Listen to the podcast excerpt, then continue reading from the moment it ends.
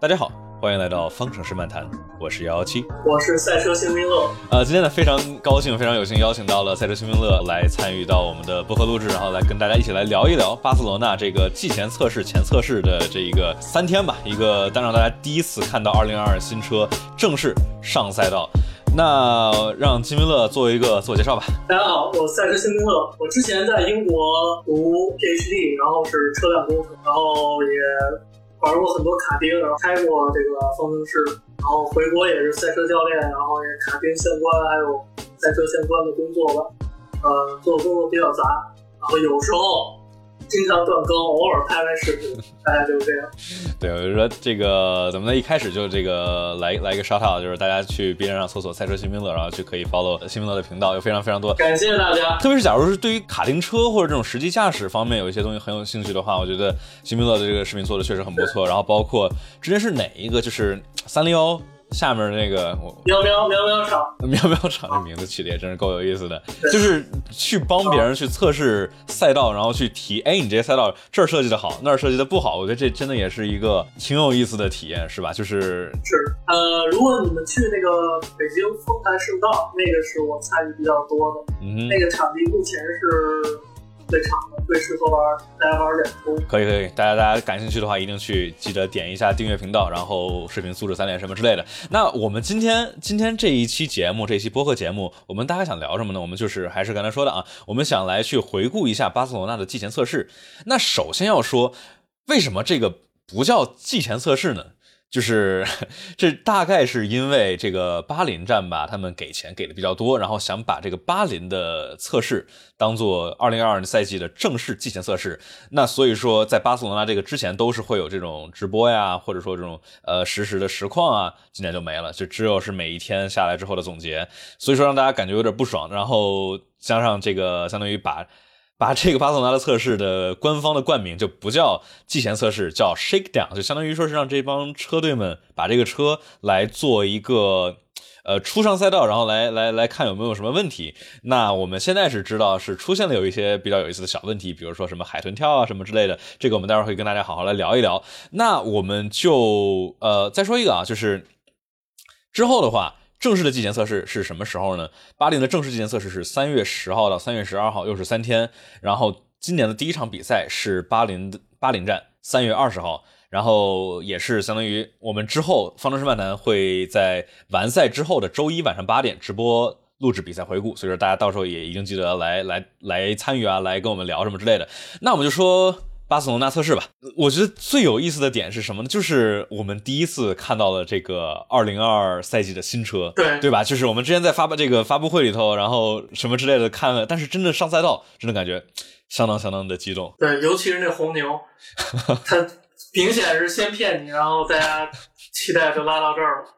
对吧？我觉得确实是，而且他这种一开始发了一个，只是发了一个涂装，反而会把大家的期望值拉高。但是好像对大家的期望值拉高了之后，还是这个真车确实是呃让大家觉得嗯确实挺有看点的，让让我们这个骗我们这么多天没没没没没太亏。假如要选一个，你选哪辆车觉得涂装最好看？我们现在看到了所有车的涂装，涂装啊，涂装，我觉得 Alpine 的涂装确实挺好的。蓝粉是吗？我是挺喜欢蓝粉的啊，可能比较怪啊。我觉我觉得我觉得没去年好看。我觉得今年的话也还行，主要是之前他们泄露出来了一个巨丑的蓝粉，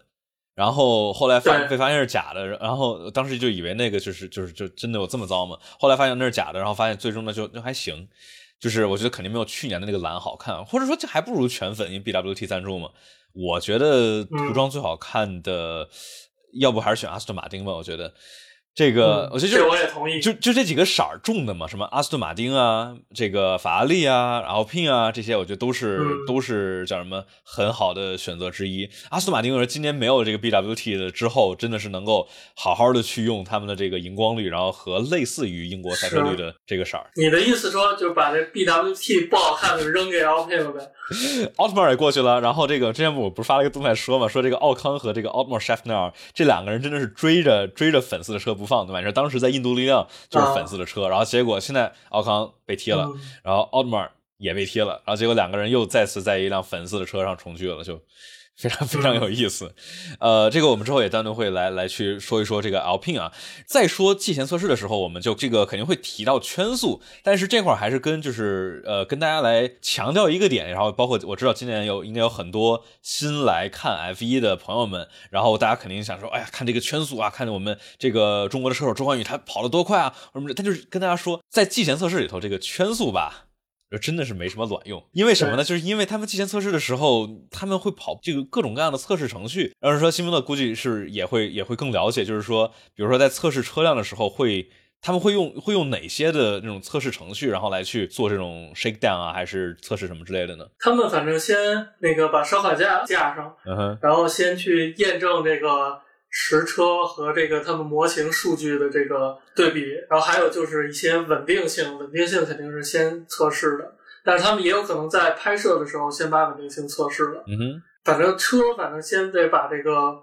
稳定性给调了，然后还有就是高速之后各个，比如说部件呃连接件的这些紧固，它有没有松动，这些呃有没有谐振，这些都需要去调，都需要呃跑几圈的回来测试一下。嗯，那这块也正好给这个听众朋友们就是大概解释一下，就是这个烧烤架是什么东西。我知道有很多朋友们说，这什什么玩意儿？为什么架着这个乱七八糟的？这能跑好吗？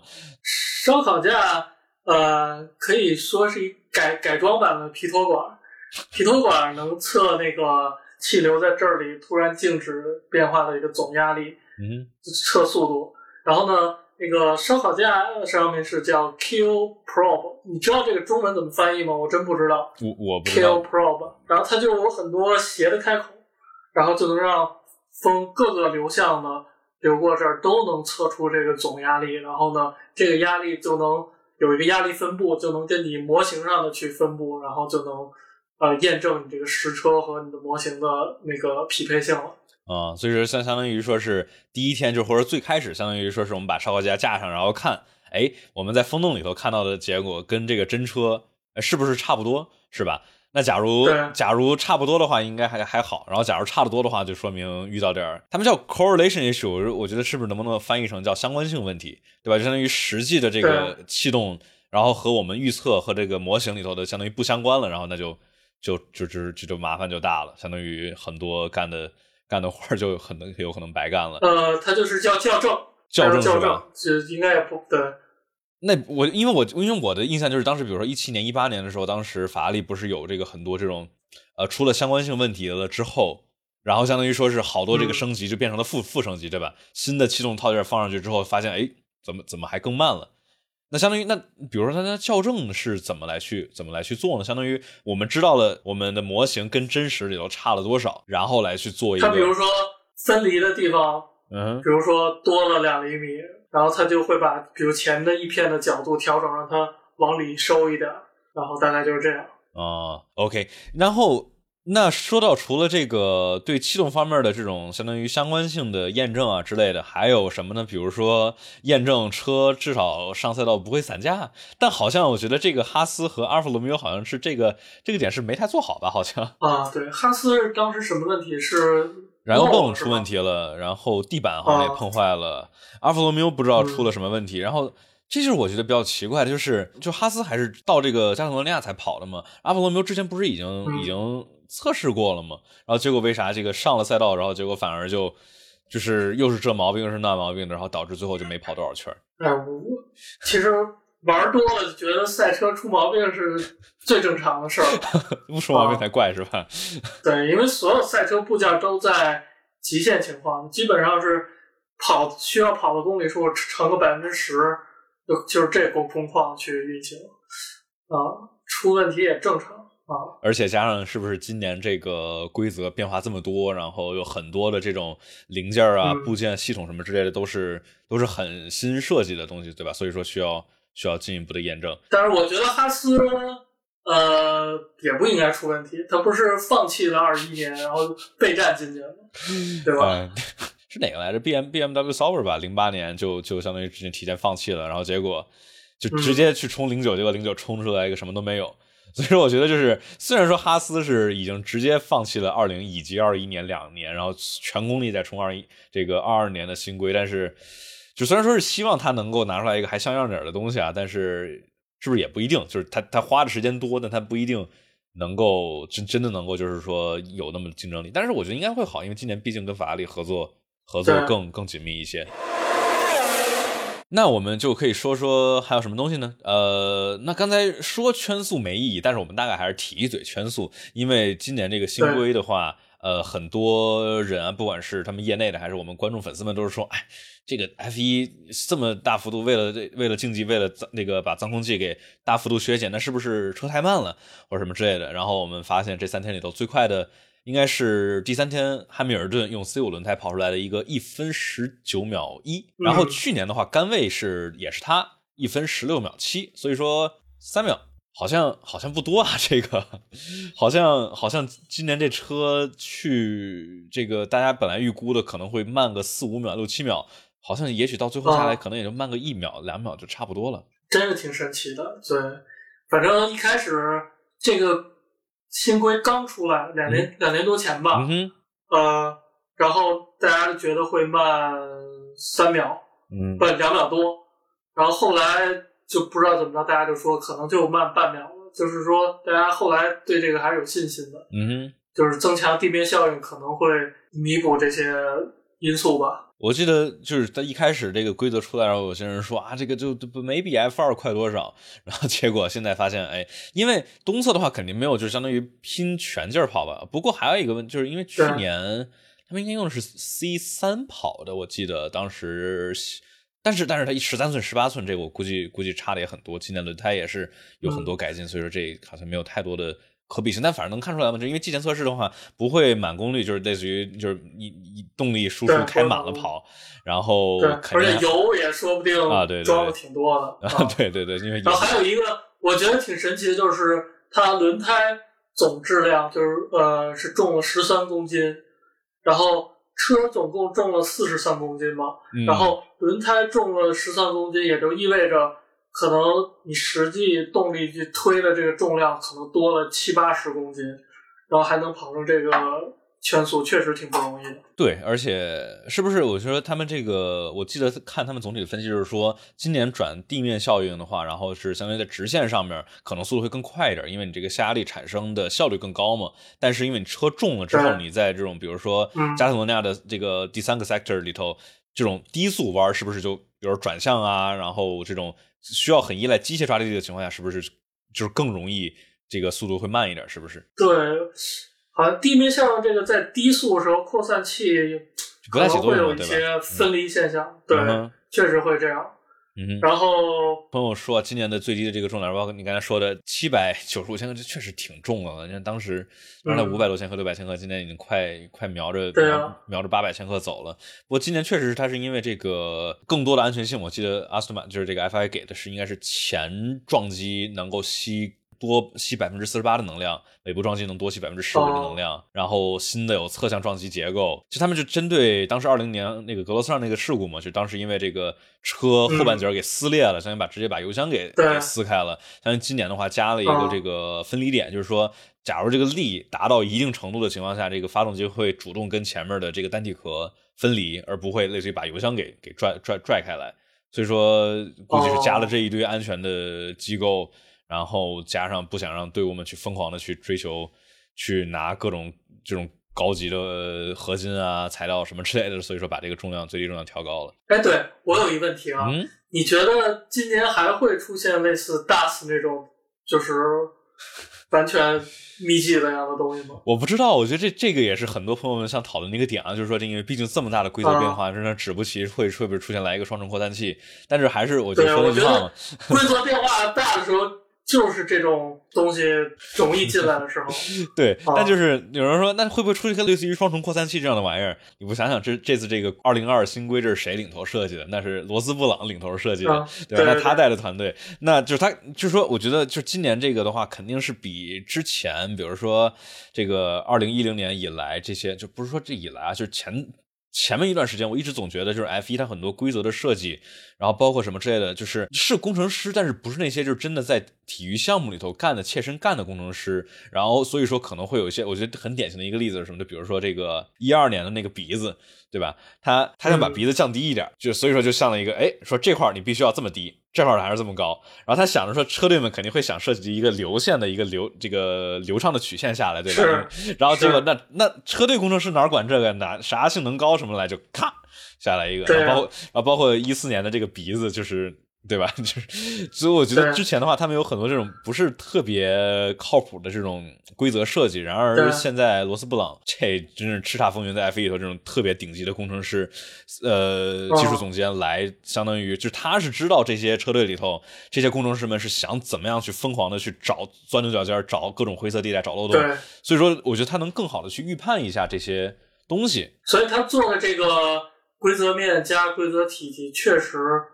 不错，因为你会看到大部分是一样的，对，很多就是关键点它卡死的话，就大家都是一样的。对啊，就比如说它核心的点不就是相当于尽量的去避免这个外洗嘛？那它很多地方就写着说你这块的气动气动面，你最多只能多少角度？比如说那个进气列板的最多只能四十四十度。那就就卡死了，你不可能做到做到做到再再产生更多的外企，然后再加上就是这种这个规则箱啊，各种的定义什么之类的，就是坏处是它这个很有很多这种三 D 的坐标，所以说我们这种呃，假如你不去就只只是去读规则的话，你是真看不懂。就是说二百三十三负二百五十一这块的规则现在是看不懂，但是但是就是确实是，反正我感觉今年是对给这个赛车媒体一次毁灭性打击啊，对对，就是说。啊，你必须请一个会画这些三 D，然后这个稍微有点经验的才能分析，你不能空口直接评论了。对对对对对，不能说真的就是就是看着这个，但是就是我们我们这个之前做视频不也是吗？就是我我管这戏称叫干瞪眼分析法，就是我们没有这种具体的压强啊，就是局部压强图啊、流向图什么之类的，看这些气动部件，其实也真的就是就是干瞪眼。OK，那我们说了这些的话，这块可以引到今天刚刚出的一个新闻，我们可以管这叫跟进啊，就实时跟进。就是今天阿尔法罗密欧的 C 四二这辆赛车正式发布了涂装，就是其实是一个非常有意思的操作。就是这辆车我们其实早就看过好多次了，在东侧也是看到过很多高清照片了，然后今天发布了这么一个正式涂装。也是也是挺有意思的。那这块儿，比如说问问这个观众朋友们、听众朋友们，大家觉得这辆 C 四二的涂装以及周冠宇、博达斯的两个头盔，大家觉得好看吗？然后包括这辆车，大家怎么看？有很多我觉得很不靠谱，就是怎么说呢？就是很明显不是真车的这个东西。就比如说这个地板嘛，这些很多直角直角的齿儿啊什么之类的，就它这今年是不允许有这种很多直角齿儿，类似于梅奔对吧？这梅奔这操作其实就已经够骚了。这种同时发线上发渲染图，然后线下发一个马上要上赛道跑的车，这压力。传感器都不好的一辆车，然后两辆车没有任何一个地方是相似的，前翼全都不一样，鼻锥不一样，侧箱不一样，然后所有的部分都不一样。然后没想到阿弗罗密欧这更骚，就是这个真车都跑了那么多天了，然后发了一个热，估计是猜啊，估计是不是这个，比如说赞助商或者颜色什么之类的没太谈好，或者是没太确定，或者赞助商到底是有哪些东西或者什么之类的。然后，然后所以说是要等到二十七号才发，有可能吧？但我觉得那个四叶草太小了。其实四叶草配红其实挺好看的，虽然红配绿啊，红配绿就，但是有些有些情况下，这个红和绿搭配也是还还不错的，我觉得。对对对，我觉得它的四叶草搭配这个红其实挺好看的，而且毕竟是这个品牌的这个一个算是标志标志性这个图案。对。然后这个轮毂，我不知道这轮毂到时候会不会是这样，因为我就是看到它别的很多东西，我就觉得这是不是到时候是不是最终版的这个统一。统一制造，然后类似于分发给大家的。然后今天轮毂也是嘛，就今天轮毂全都改统一改成 BBS 的这这个轮毂了，相当于是吧？对，十八十八寸轮毂，然后相当于队伍也不用自己去研发轮毂。今年能看见很多这种规则的方向，都是去进一步降低降低成本，对吧？嗯，我不知道你自己喷没喷过轮毂颜色，我没喷过，那你来共享一下。那个，如果你要喷轮毂轮颜色，你就会在轮毂上插满不断的扑克牌，然后去挡这个颜色。然后我就觉得这个设计就特别像我们要喷那轮毂漆的时候的样子，插满扑克牌，然后要喷漆了。哦，啊，所以我觉得可能是修车工给给设计的。突然想，它这个转起来之后不就变粉了吗？对吧？你红和白加起来叠加起来是会变粉，是还是变成什么色儿？还是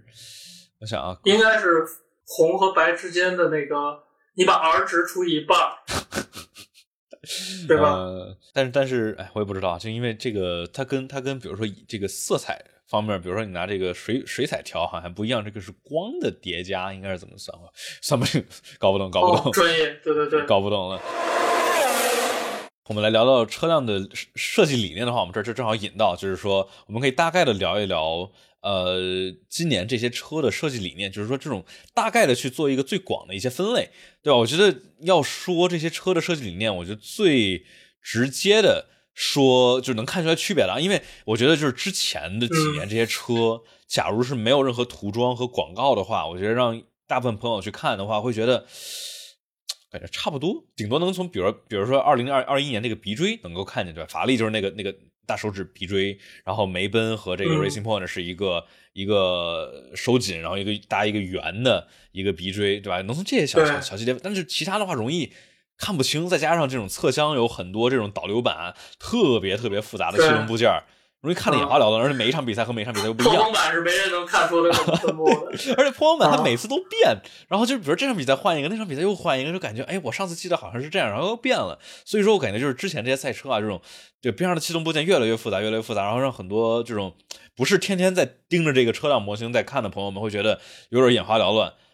然后所以容易容易有点分不清，感觉这些车辆的话没有什么太多自己的这种设计的理念的特性。今年这些车的话。就算大家不是那种天天盯着这模型看，我觉得一指出来，大家一看啊，就很明显的看，这辆车就是这就是阿斯顿马丁，那就是法拉利，因为它太明显了。主要是再加上这个边上的气动部件很大幅度的这个简化，没有乱七八糟的玩意儿，所以说就是就那几片叶片，然后就那个侧箱看。那我们就说这种侧箱理念吧。我们刚才说到的这个阿弗罗密欧和阿斯顿马丁，这是我觉得能总结出来，就是属于这种高侧箱深下切，然后下切一直。通到车尾的这个设计理念主要是干嘛呢？就是相当于把这个侧箱抬高了之后，让这个气流能够更好的通过侧箱的下切，然后流到车尾，然后来去，不管是给凉意啊，还是这个辅助扩散器啊，还是什么之类的，相当于把这个气流给让它畅通无阻的流过去。但是，那你觉得红牛为什么不在这个分类里呢？因为我觉得红牛它这个侧箱是有一个类似于小牛啊，有一个比较明显的向下引的一个。一个形状，类似于 Alpine，类似于这个呃，还有谁？就是小牛嘛。这三家是侧箱的上面侧，它进气口的时候也是一个非常非常深的下切，特别是红牛，这下切就是感觉挖空了一样。但是它后面的话，明显的侧箱的上沿是一个往下，把这个气气流从这个侧箱上部往地板下面汇进来，相当于有一个跟侧箱下面这有一个连，就是一个汇合。所以说，我觉得它是是另外后悬那儿汇合。对对对对，在后悬稍微前面一点点吧，然后这块进行一个汇合，然后一块流到流到后面。但就是这个，就是我觉得相当于是一个折中。然后另外一个极端的话，就是类似于比如说这个法拉利，法法拉利这个是一个比较比较独一，它跟哈斯有点像。就是它也是有这个下切，然后它也是上面要过气流，但是它上下都是流到最后面，而且它这个侧箱都是顶的特别特别宽。就是哈斯的话，它跟我们看的渲染图一点都不一样，因为它是这个季前测试的时候，然后我们看见发现，哎，这这这跟法拉利怎么这么像啊？就是哈斯的这个理念没有法拉利那么激进，它上面挖的槽，然后下面挖的这个下切的槽都没有那么深。法拉利上面那只真的跟。叫什么鱼缸鱼缸似的，或者火锅似的澡盆啊？呃，但是我感觉阿斯顿马丁那辆车，它的上部气流，我记得也基本没法在后面汇合，就。我印象是那个他当时发布那辆车实车，我有点忘了。他实车跟发布的那个渲染图是是非常接近的。它这个，然后包括跟他们在赛道上跑的这个图，我感觉它那个上面也很难跟下面汇合，感觉直接就。我感觉它它阿斯顿马丁它那个理念可能就是完全放弃，就是说我们把这个呃流到这个流过后悬，然后流到这个呃扩散器上面的这段气流，我们就不想不尝试从这个侧箱上面往下引了。你就是因为看它这个侧箱是完全完完全全通到最后面，所以说我感觉就是它可能就是完全就是拿这个侧箱做这个分离，我引我后面需要用的高能量气流，我全都是从侧箱下面走，然后我上面的因为这个散热器出来这个气流吧，估计不会这个太是好的层流，对吧？因为应该会稍微乱一点，所以说这个的话，我相当于把侧箱把它隔开，让它就就从上面走。当然不知道这个理念到底怎么样，我们只是说这个看起来好像挺有意思的，但是不知道它这个理念吧，到底到底真正会有什么样的一个效果。但至少我们是能够看见有两辆车是什么样的一个理念，就是阿弗罗密欧和阿斯顿马丁都是相当于用这种大深侧切，把这个下那个侧箱下面挖出来一个通道，让这个气流更畅通无阻的流过去。然后，那除了阿斯顿马丁，然后这个高侧箱深下切呢？我觉得还有另外一个，就是梅奔系的这几个，我觉得可能也跟跟梅奔那个动力单元有关系啊。就是这一系列，我觉得可以我们把它归类为叫窄侧箱。因为这三辆车的侧箱可真是、真是够窄的。我觉得就是对，哎，对，阿斯顿马丁不是也应该动力单元是梅奔的吗？是啊，但是就是所以说就比较奇怪，它跟其他三辆梅奔动力单元就都不一样啊。它是三辆对，但是感觉它扩散器，对，它的散热器比其他都宽似的，对对对，感感觉啊。呃，我觉得它应该就是相当于是所有基本上所有的散热全都是留给鱼鳃了，全拿鱼鳃走，因为看它那个阿斯顿马丁那个屁股那个散热啊，基本哦屁股很窄很窄，对对对对，留收的非常窄。嗯你看梅奔它虽然收的窄，但它多多少少留了一点儿。然后红牛的话，它尾部散热留的不少。工程师是希望那个后面那段是越窄越好的，对对，应该是越窄越好。大家其实追求最后面窄。哦，所以说今年的话，那个允许鱼鳃散热的话，所以说我觉得应该也是取舍。我们看见梅奔啊、红牛啊，其实都有这种类似的，就是说我们假如需要的话，我们把这个侧面这个侧箱面板打开，用这个鱼鳃来是进一步辅助散热，我觉得也是也是挺有意思的。呃，但就是嗯阿斯顿马丁和法拉利其实好像看见就是他们不是单独的一个面板，他们是，然后包括我们看见 Alpine 也是，Alpine 在测试的时候，我们看见他把那个鱼鳃给糊上了。就贴的挺奇怪的，有点感觉有点那种临时的感觉。他把测那个鱼鳃给糊上了，就可能是测试这种低散热配置的吧。就是有些车队它是完完全全换一个新的面板上去，然后有些车队就是这种比较像法拉利这种，就是这边就是他给他堵上就是了。你看见阿尔法罗密欧那个怎么堵了吗？他不是那个就是一个斜的斜的那个鱼鳃吗？嗯哼，他直接正哦，盖了正盖了一个板是吧？对，对，盖了一板特别简单粗暴那个感觉有点，对对，都不贴合那个鱼鳃形状。这感觉就不至于穷到那样吧，对吧？中网语音来应该有点赞助，，我也感觉不至于。对，不知道不知道我觉。得是鱼三最开始开太大了，它是从前开到后一直在开。对对对，阿斯顿马丁其实也是嘛，然后就是啊开的很宽很长啊。那除了我看啊，就是那我们就是可以可以接着说这个这个窄侧箱的设计理念，就是它梅奔这块儿我们能够看到，就是它用的这个理念好像跟前几年好像差不了特别多，是吧？梅奔的话，感觉总体边上就是有点类似于去年的这个 W 十二，就是或者 W 十一万，就是就是一个可乐瓶。对吧？一个一个收缩，然后从把气流从上面往下引一点，从两边往下引一点，就是有有有有有有点类似。然后迈凯伦的话也是差不了太多，只不过前面也是有不少下签嘛。然后最起最独特的这几个里头，我觉得应该是威廉姆斯，因为威廉姆斯我们在测试的时候，其实测试前一个大概有一些视频啊，不是特别清楚。测试的时候我们清楚的看见这个侧箱上面有个大洞呢，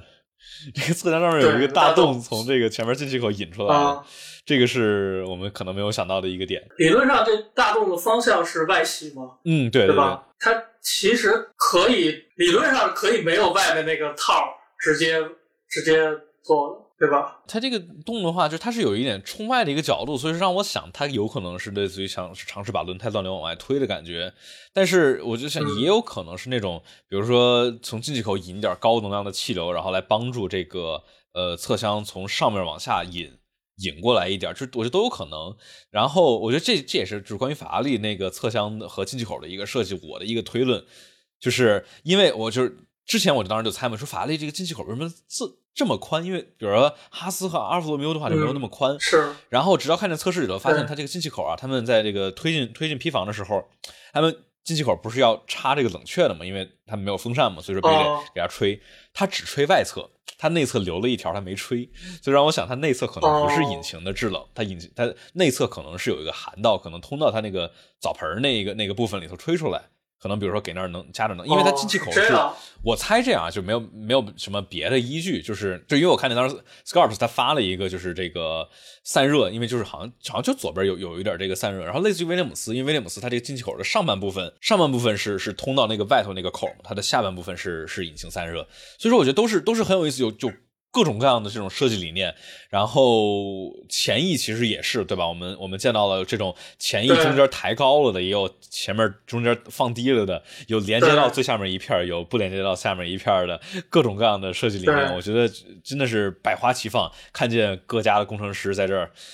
找找最优解决方案，也是很有意思的。反正一开始阿斯顿马丁最先发布的时候，就他就最有意思嘛。嗯，他把中央就是抬得非常高，跟一个小胡子似的，顶着小胡子往前走。对，像是个小胡子，而且这个好像也是一个阿斯顿马丁发现，阿斯顿马丁这几个解决方案都是在围场里头用的少的，不管是它这个高侧箱，其实就是他跟阿尔法罗密欧，然后他这个中间抬高，其实就他跟小牛用中间抬高对吧？因为别的话，别的大部分是跟鼻锥不是不连接最下面一片儿，但是绝大部分是中间是最下面一片儿降低的，贴紧地面。而阿斯顿马丁降低的，阿斯顿马丁是抬的抬的高高的。我觉得当时我们我们尝试分析的话，想着说啊，这很合理，对吧？因为今年的话，文丘里通道是很关键，然后大家不想挡进气，但是好像所有别的车队都嗯没有做这个，让我再有点担心是不是他们的方向有没有问题。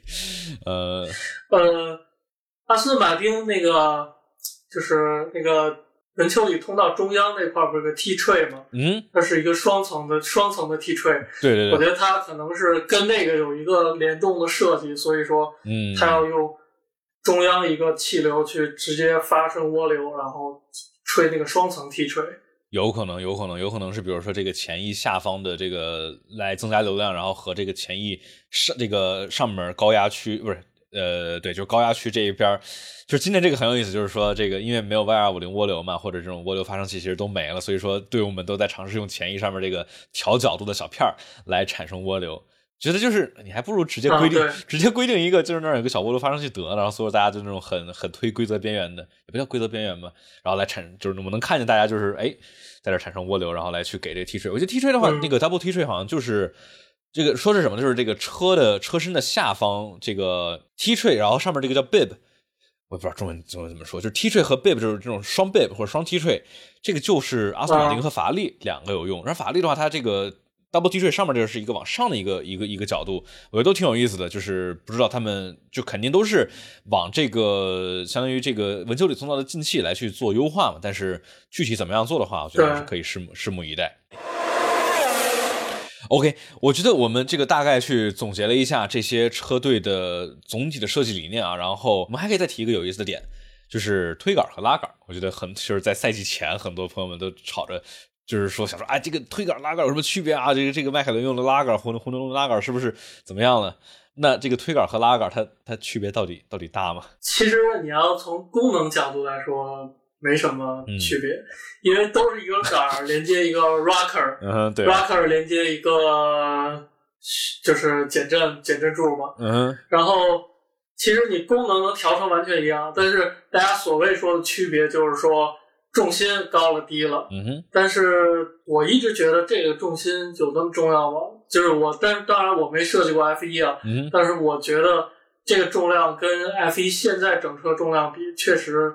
不足为提了。嗯哼。你觉得呢？我觉得就是呃，我觉得他们这个今年用拉杆还有一个原因，因为之前 Scarps 也发画过一个很这个啊很说明的图，是因为今年的这个鼻锥，因为大家假如记得，比如说之前的几年，这个鼻锥就是车手的前部会是一个完完全全平的一个部分，对吧？上面有皮头管啊、三六零相机啊什么之类的，然后一个突然的一个转折，一个角下来。然后这个突然转折角的前面是车队们放前悬挂这些就是内悬挂机构，什么这个 rocker 啊、扭力梁啊这种各种玩意儿乱七八糟的玩意儿塞塞在那上面，塞得很高。这样塞得高的话，能够有一个比较大的一个推杆的角度嘛，对吧？然而今年的话有两个规则的改变，一个是今年的话不是直接转过来了，是一个连续的下来，所以说相当于车队们能放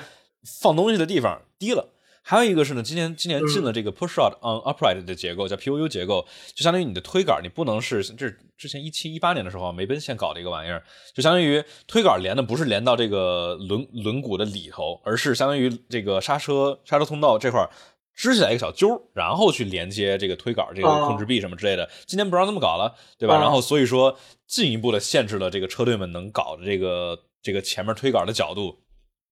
所以说，我觉得就是嗯这两、是这是两个因素，再加上可能是跟别的方面的设计，比如说你后面文丘里通道啊，或者说你想给这个对这个列板想去引导气流什么之类的，所以我觉得这些是原因。就是说功能上，就像你说的嘛，就是其实没啥区别，它就就是一个杆儿，它放上面放下面就翻过来就是了。但是我觉得可能是对于车队们想考虑别但确实对前翼后面气流这种摆放方式确实是有影响的。对对对，就是这包括我们现在能看见这个转向杆的摆放，对吧？有些转向杆它是，比如阿斯顿马丁，它跟这个上叉臂就贴的特别紧，就就紧紧紧的挨在后面。然后法拉利的话，它这个转向杆是放在上叉臂上下叉臂中间。那我觉得放中放中间的话，估计就是可能想在上面产生点下气或者改变点气流，对吧？否则的话，我觉得他应该不想去挡挡气流。就是各种各样的设计理念，我觉得很有看点。但是我们弹幕朋友们有有有朋友说啊，就是是不是到时候就某个方向、某几个方向是更优的，然后所有人就都往那方向走了。我估计也有可能。对，然后有些车队，比如红牛啊，什么阿尔法罗密欧啊，前悬那个 anti dive 也非常明哦，对对对，红牛是最激进其他的。车队就没什么明显。对，这这个确实也得在之后才能看出来为什么。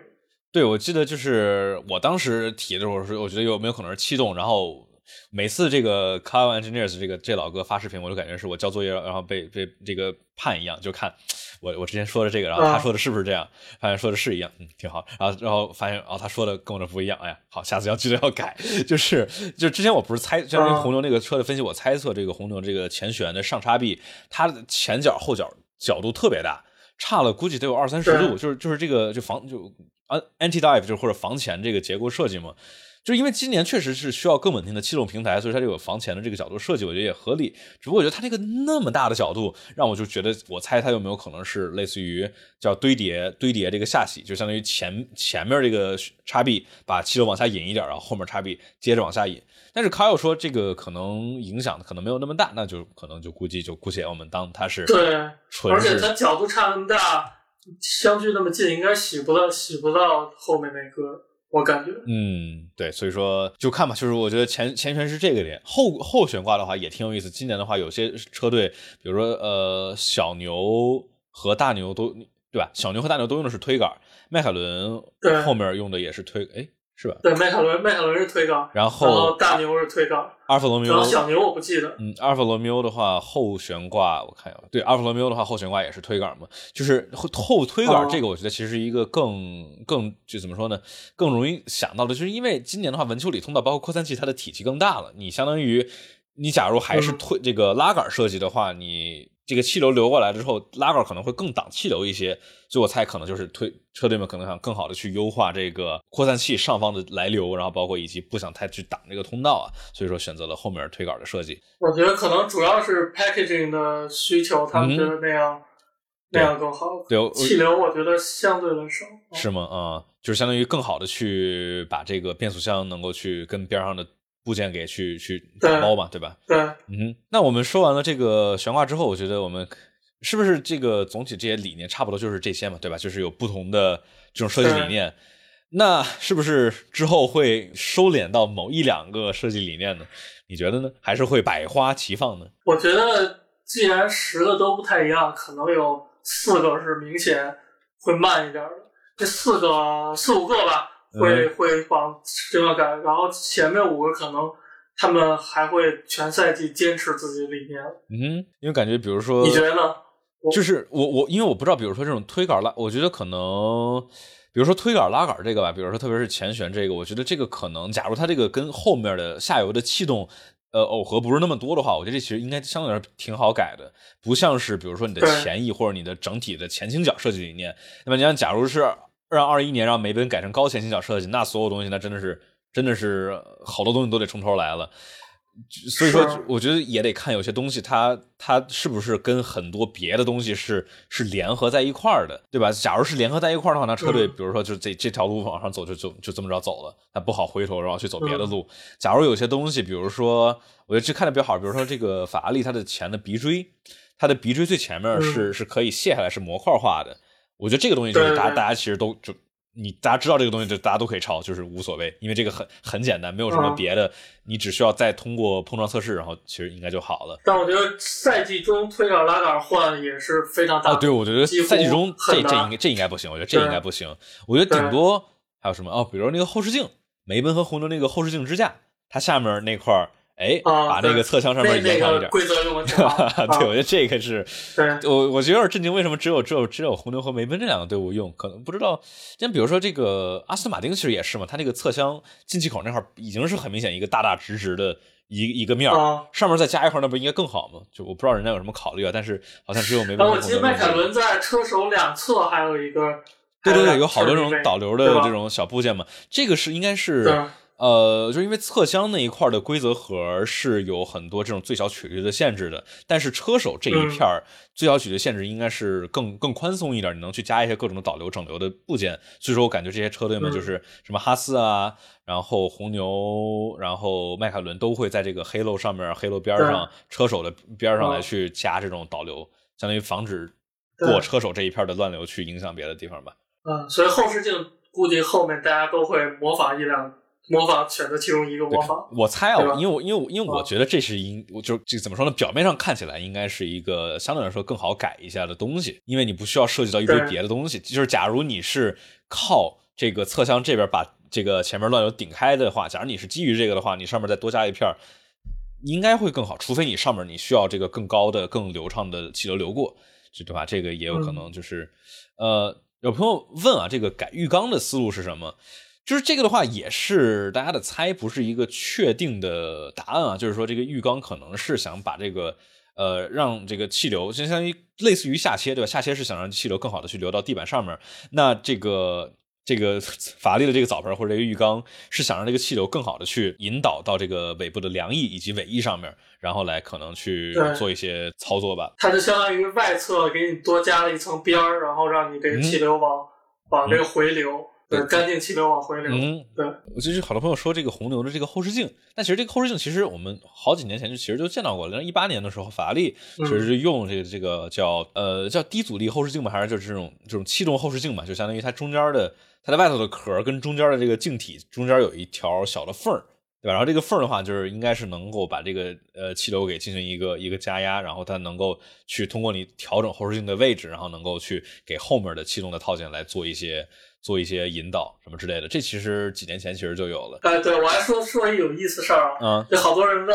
那个澡盆的静止状态积水怎么办？然后呢，我在那美美丽赛车那个文章里我写，其实你在静止状态下积水反而有帮助的，因为你后面轮胎那个重量又增加一点，你起步反而那个。转力力会好一点，尤其雨天。然后起步完了就吹掉了嘛，反反而没事。我觉得这早早盆反正积水可能还是都是好处了，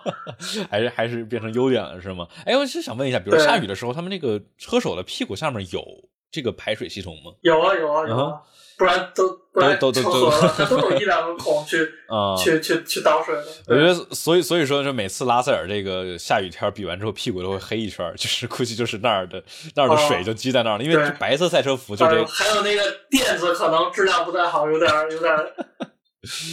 有点阴内色，有点阴色。对，就是白色赛车服，我觉得虽然有的时候挺好看，比如之前几年的梅奔的白色赛车服，但确实是这个一下雨特别一脏。然后这个屁股上面就很难看，就是一圈就猴屁股形状的一个黑色这个形状，然后特别。哎呦，我觉得他们已经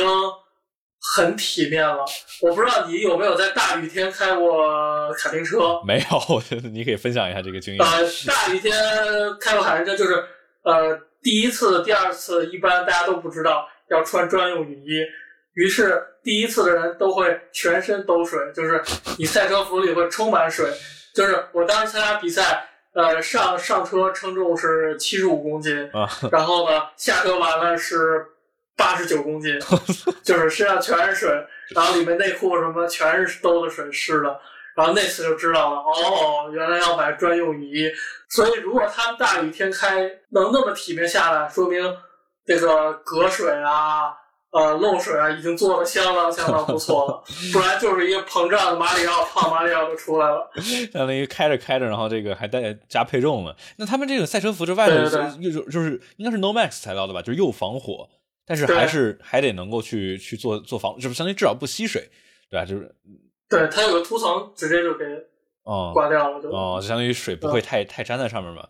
挺有意思的。我就觉得这种这种下雨。呃，就他们在这个座舱里头，应该应该挺难受的吧？比如你那个下雨天，你感觉浑身湿不拉几糊在身上，会会难受吗？呃，其实其实还行，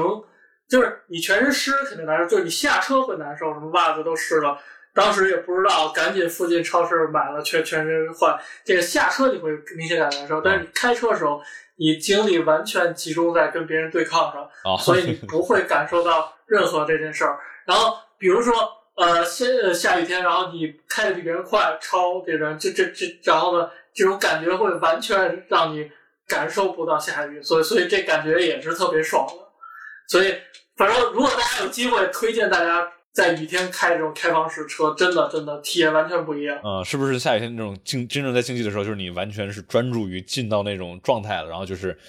没有没有精力或者心思去想身上有点不舒服，全都在进行。心理学上不是管这叫心流状态吗？进进进入到另一个境界，只有关关注这个对，只关注这一个点。啊，OK OK，我觉得我觉得这真的是非常有意思，然后确实是一个一个小的好玩的点嘛，就是这个这个澡盆或者浴缸它到底到底积水会怎么样？对，就希望别人座舱里面是澡盆就行了。然后座舱里头变成火锅了，那这样的话就不怕这个这个车手没有水喝了，不会？对，有人问卡丁车下雨天也是光头胎不是，卡丁车其实也分半雨胎和全雨胎，你虽然看着便宜，但是。轮胎种类是全的，我觉得卡丁车看的好像也不便宜啊！就现在牛牛的卡丁车十二十万、三十四十万，这都有可能。对 呃，我是有一辆就是没有变速箱的，和有有一辆有变速箱的，嗯，都不太贵啊。二手那个二手那个就两万多，另外一个就六万多，所以卡丁车不太贵，推荐大家去玩玩。但是那种比如说专业的是二冲的那些，是不是高阶的，是不是也能价格上去？不，我那就二冲。哦，是吗？那看来看来我还是对它价格高估了。我想着可能，比如他们那种，对，呃，那种新车大约五万五，然后二手你。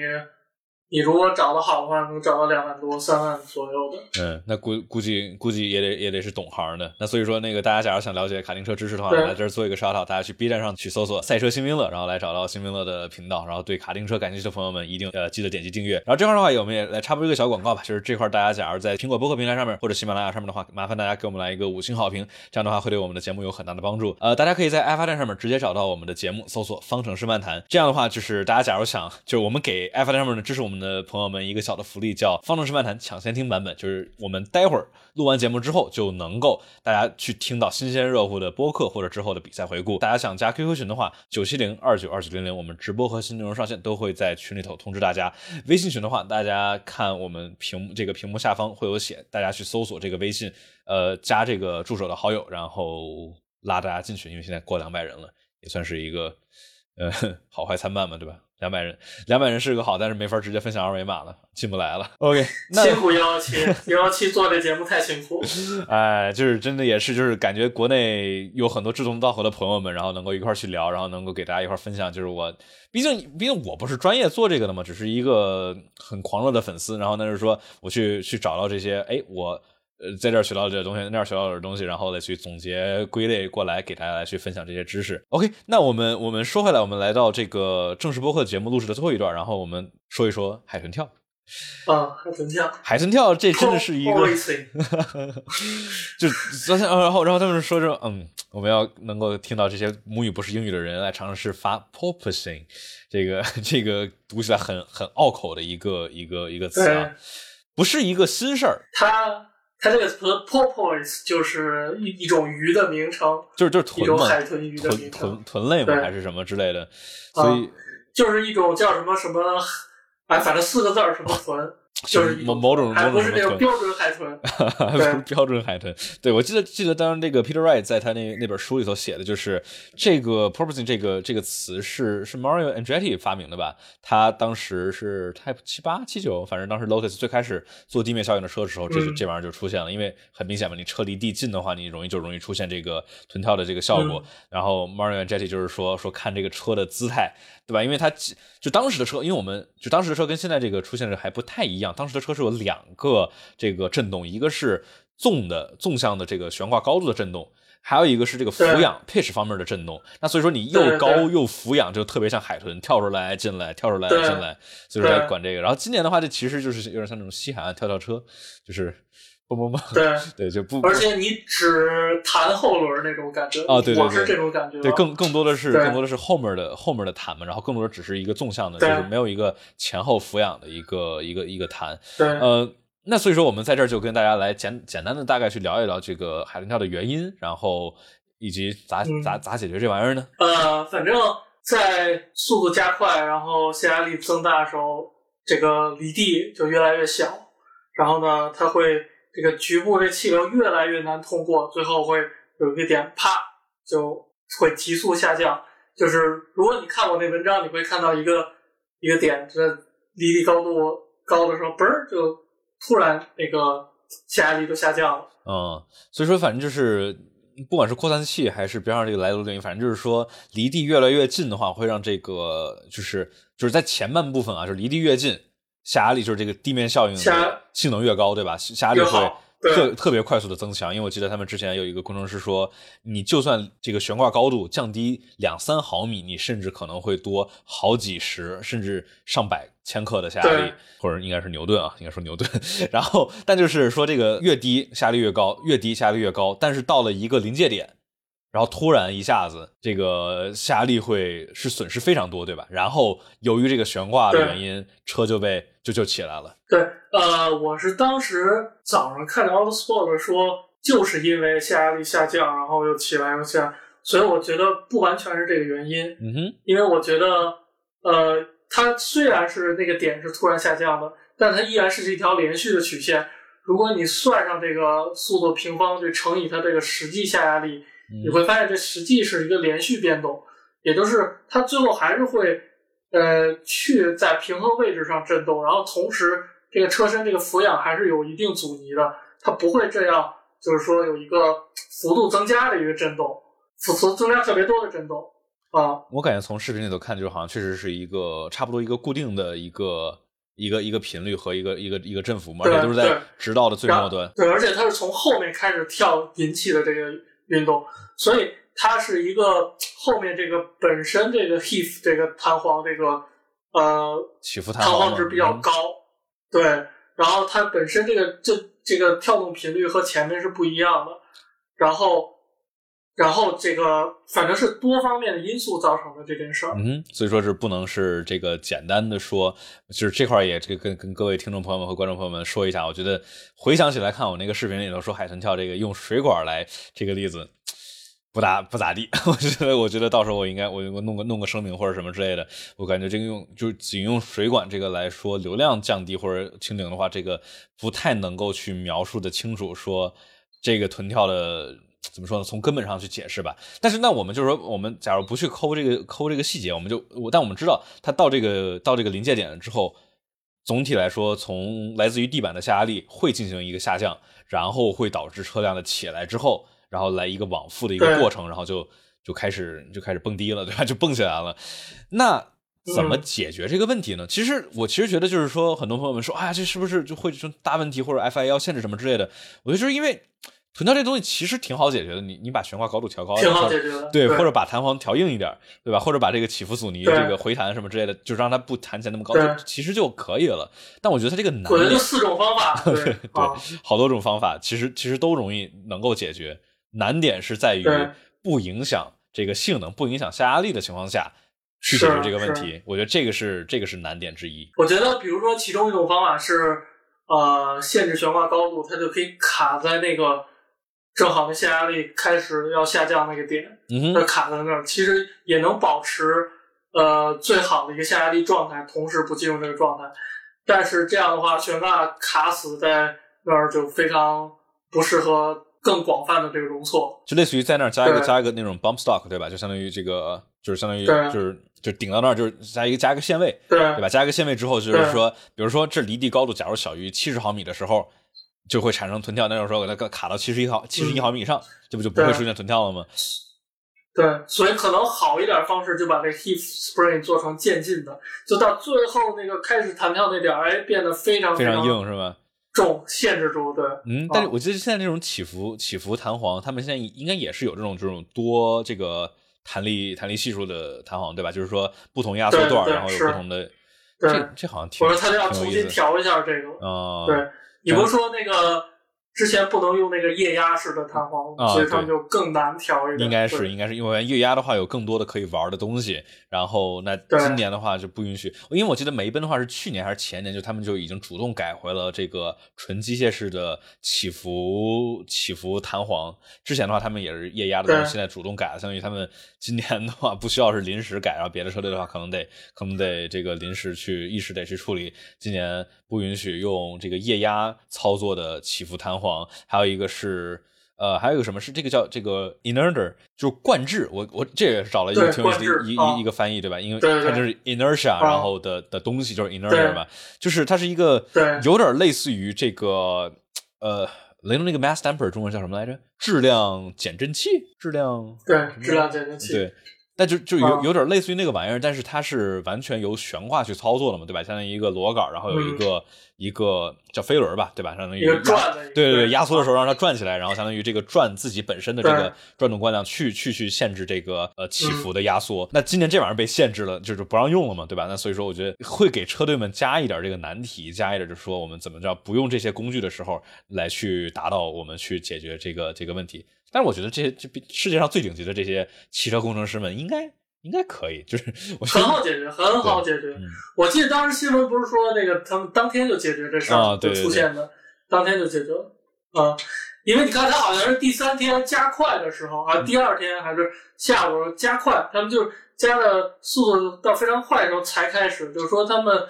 呃那个点是一个突然出现的点，嗯所以他们只要限制那一点的工况就行了。对啊，因为因为都是这种速度得快到一定程度，可能得是到三百一三呃三百二三百三左右的 kph，因为到加泰罗尼亚的直道嗯最、最末端嘛，就是要进入到一号弯刹车点的时候，才会能够出现这种，就是才能压缩到出现海豚跳的情况。有时候想着说，就是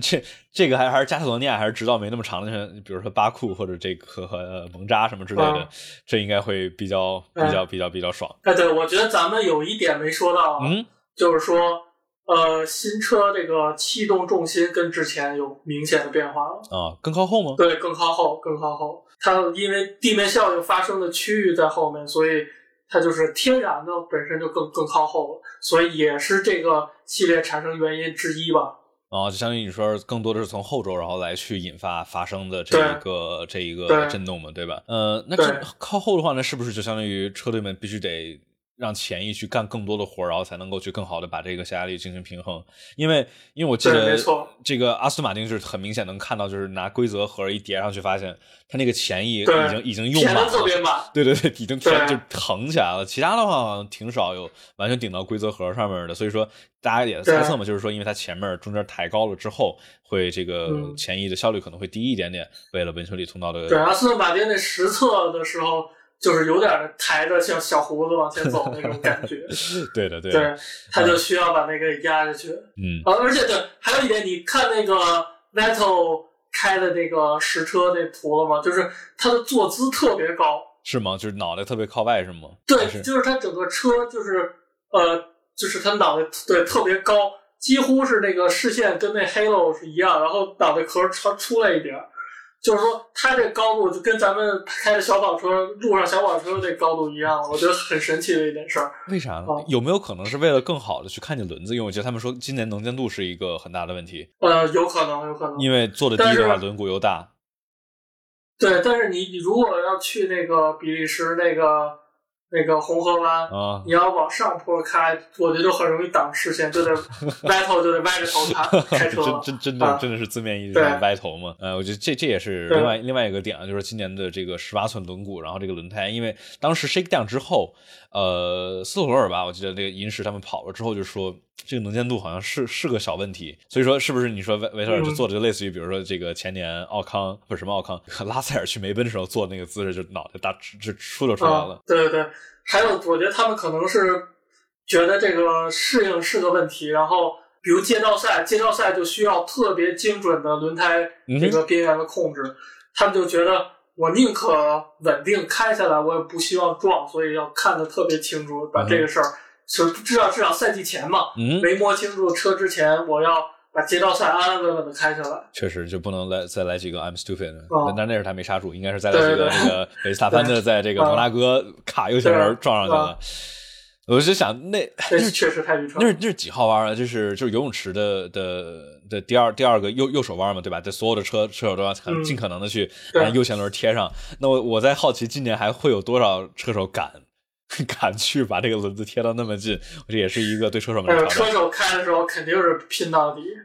他不会说今年我先 先悠着点尝试，明年再说，不会干这事儿。到到了 Q 二 Q 三，肯定都迫使百分之百，对吧？对，用用到赛道的所有。OK，那有有朋友说今年是不是比去年车短了？看哪些车对于梅今年的话轴距规定到三点六米，所以说对于梅奔来说，这个是把轴距限制短了。但是对于红牛来说，轴距是稍微拉长了一点点。车队应该没公布他们轴距是多少嘛？但是但是大家猜应该因为今年地面效应这么这么重要，所以说应该不至于说是设计比三米六还短的。所以说感觉大家都应该是用了三米六的。的的轴距了哦，对，最后提一嘴子，法拉利说他们已经解决了，这是这这是真的吗？还是 来来是扰乱？对，我觉得很好解决，对，就是应该解决了，应该应该没问题了，是吧？啊，好像因为对，因为我觉得就是可能，或者是他跟那个。乌克兰和俄罗斯打一样，都说我已经把对方给清除了，已经全部歼灭了，对吧？对，信息战，信息战，信息战，对对对，谁都不能信，确实是这样，你也不你也不知道到底谁说的是真的，到底谁说的是假的。不过确实，因为我记得当时第一天的报道说，梅奔第一天没有任何海豚跳。然后第二天就开始噔噔噔噔开始开始跳了，所以说估计也跟悬挂调的高度，可能第二天想尝试更贴地面，然后来去压榨出更多的这个性能，然后以及可能速度更快吧。所以说就就就就看吧。我觉得我们我觉得到巴林之后，我觉得它就是很很特殊某一点工况。但是我觉得这确实也挺有意思的一点，就是十支车队基基本上全都有这个问题。好像是迈凯伦稍微轻一点，但是基本上所有的车队都没有，就是预料到这个问题的严重性，因为大家好像就大家都知道有这个问题嘛，对吧？因为毕竟三四十年前大家都就是之前车队们都玩过这个东西，遇到过这个难题，但是的话可能就没有想到所有人都都都会去蹦一蹦蹦一蹦，可能就是在风洞里头或者说 CFD 上面没有太去看出来会会是怎么样的。对我在这儿给大家科普一下为什么。他们在 CFD 和风洞里都看不出这个问题来，就是说，呃，因为你本身这个呃速度快了，它比如往后压，它个俯仰的变化是没法在风洞里做出这个俯仰的变化的，因为风洞里你在皮带里走，你没有刹车和加速这个过程让它去做俯仰，相当于这个 Z 轴没有一个自由度，你顶多是用什么钢带给它绑成那样，它不是一个。呃，它都是一个稳态变化，它不是一个你能像赛道里一样，就是一个全过程的一个顺态变化。然后呢，你的气流也都是连续的，就你不可能是突然加到一个速，然后突然一百速到突然二百速，你都是二百降到一百，再吹回来二百，都是连续的，所以它根本模拟不出这个过程，所以要在实呃实际赛道上才能看出来。相当于风洞它那个模型车的这个悬挂其实就是就是硬的嘛，对吧？相当于它是没有悬挂，所以自然也不会弹起来，自然不会因为速度快下力多然后压过去。所以说，而且加上是不是？除非你故意给它限制。啊，对对对。然后加上有有没有可能就是这些车队可能想就是说这个。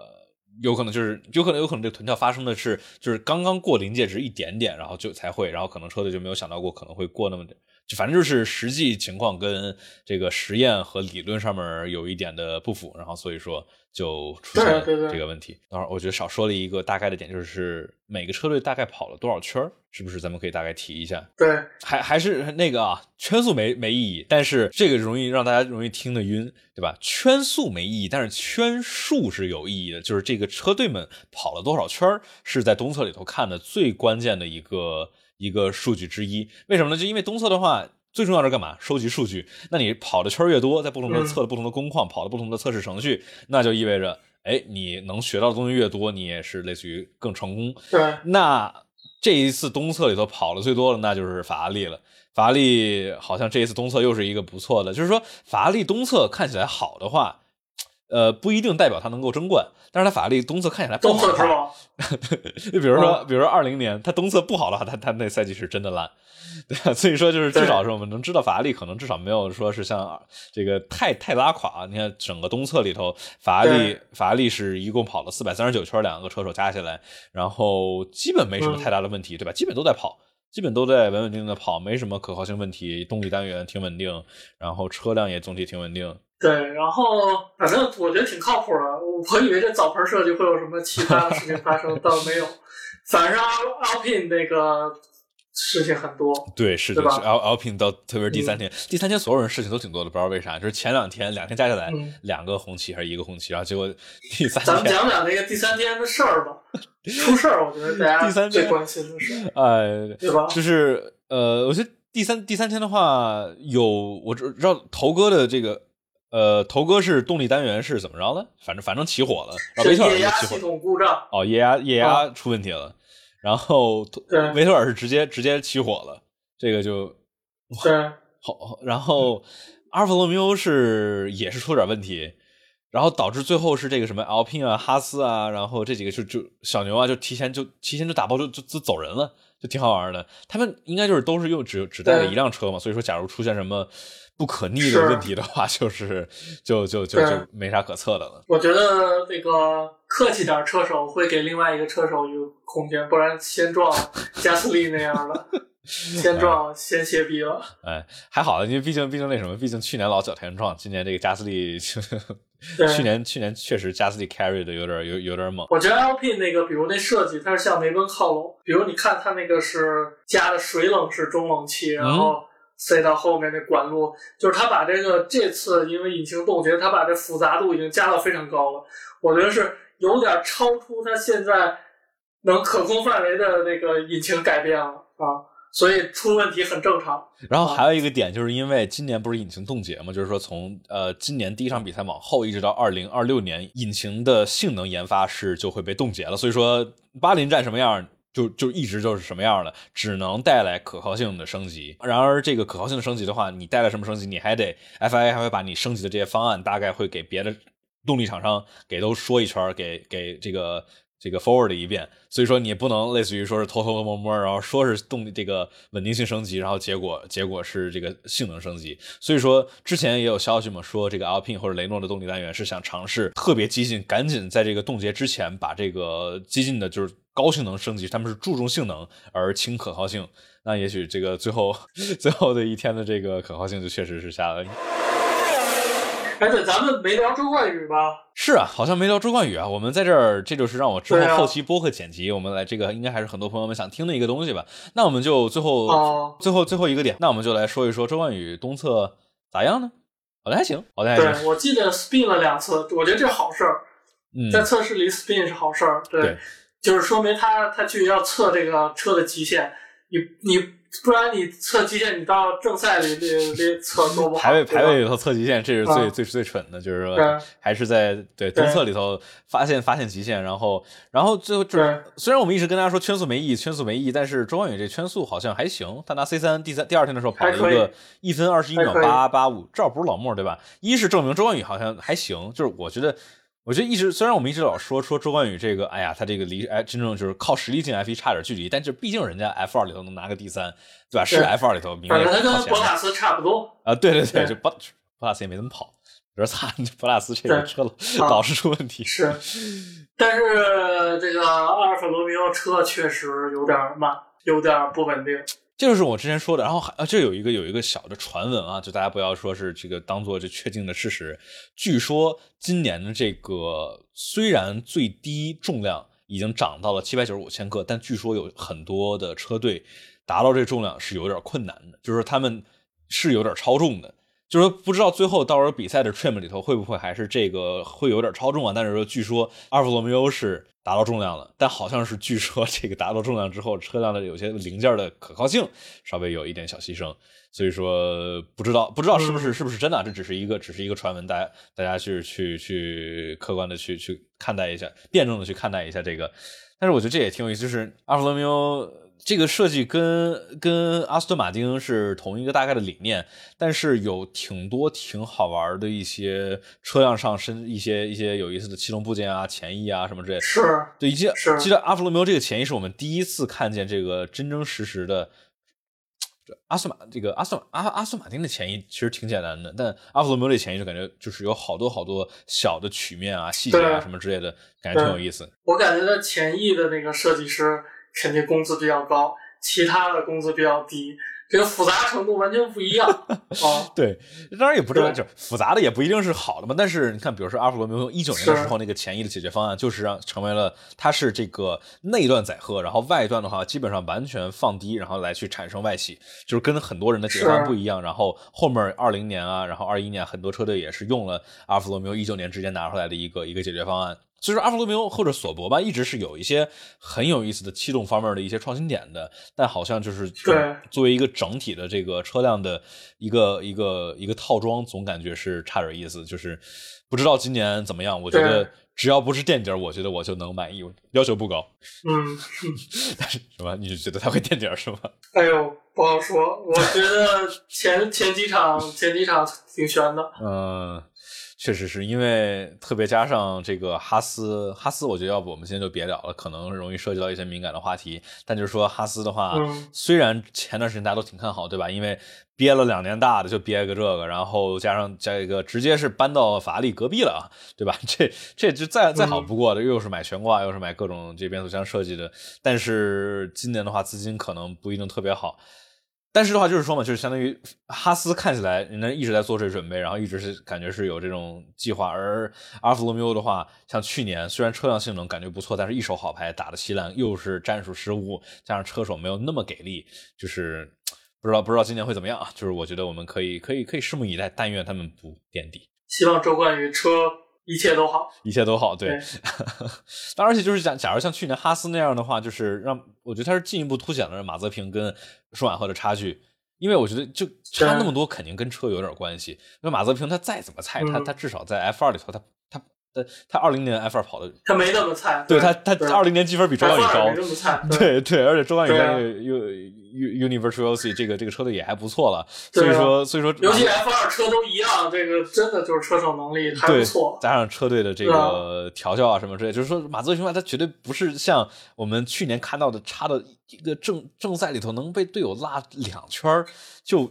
因为嗯哈斯这车已经是被别被别人套圈的车了。你这个队友之间还被落一两圈，就就是很奇怪的一个事实。所以说，不知道不知道咋回事嘛，因为有可能真的是这个哦。据说据说米克他用的那个底盘是是去年格罗斯让的，因为去年格罗斯让那个八连战不是完全把那底盘给撞撞毁了嘛，所以他用的是一个新的。然后马那个马泽平就用的是马格努森的那个就是老底盘，修修修修补补修修补补，从二零年一直上来的底盘，所以说可能有点有点不好用，可能有点形变有点大呀，或者哪有点不稳什么之类的啊，不知道不知道怎么回事，因为烂队就当时一九年威廉姆斯也是嘛，这个库比萨跟拉塞尔，嗯，库比萨就老说他的底盘跟别人跟他不一样，可能这种烂队就是很就没法把保证两辆车都完全一样。我是感觉威廉姆斯那个视视频纪录片，我也看见，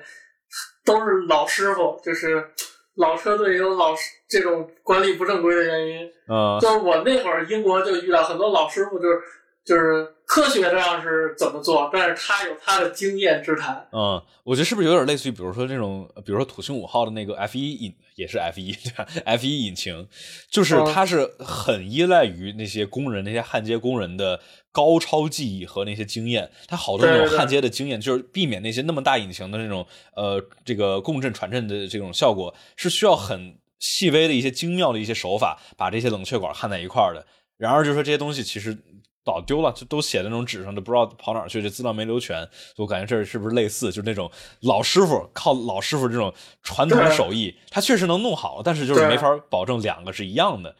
没法对，吧没一致性啊、可靠性都没法保证，不适合现代这种 现代赛车现代这种工工生产的。啊对对对，也是需要提升。这种老牌车队可能也是有这种老牌车队的缺点。OK，我觉得今天我们这个播客真就差不多到这里头，我觉得也聊得非常的开心，也很很很详尽的去呃这个聊了这个整个季前测试前测试嘛，对吧？我这一个奇怪的一个名字。那所以说我们之后的话，呃，正式开始之前，比赛正式开始之前，我们还会肯定还会。呃，跟汉克一起把这个车队车手介绍给做完。今天的节目就到这里，大家记得在喜马拉雅或者苹果播客平台上给我们来一个五星好评。每场比赛后，我们都会在 B 站直播录制比赛回顾，欢迎各位来互动和参与 Q&A 环节。在 F 店上面直接支持节目，搜索“方程式漫谈”，解锁播客抢先听版本以及问答环节音频，加入 QQ 群九七零二九二九零零，直播和新内容上线都会通知大家。那这次就是这样，我们下期再见。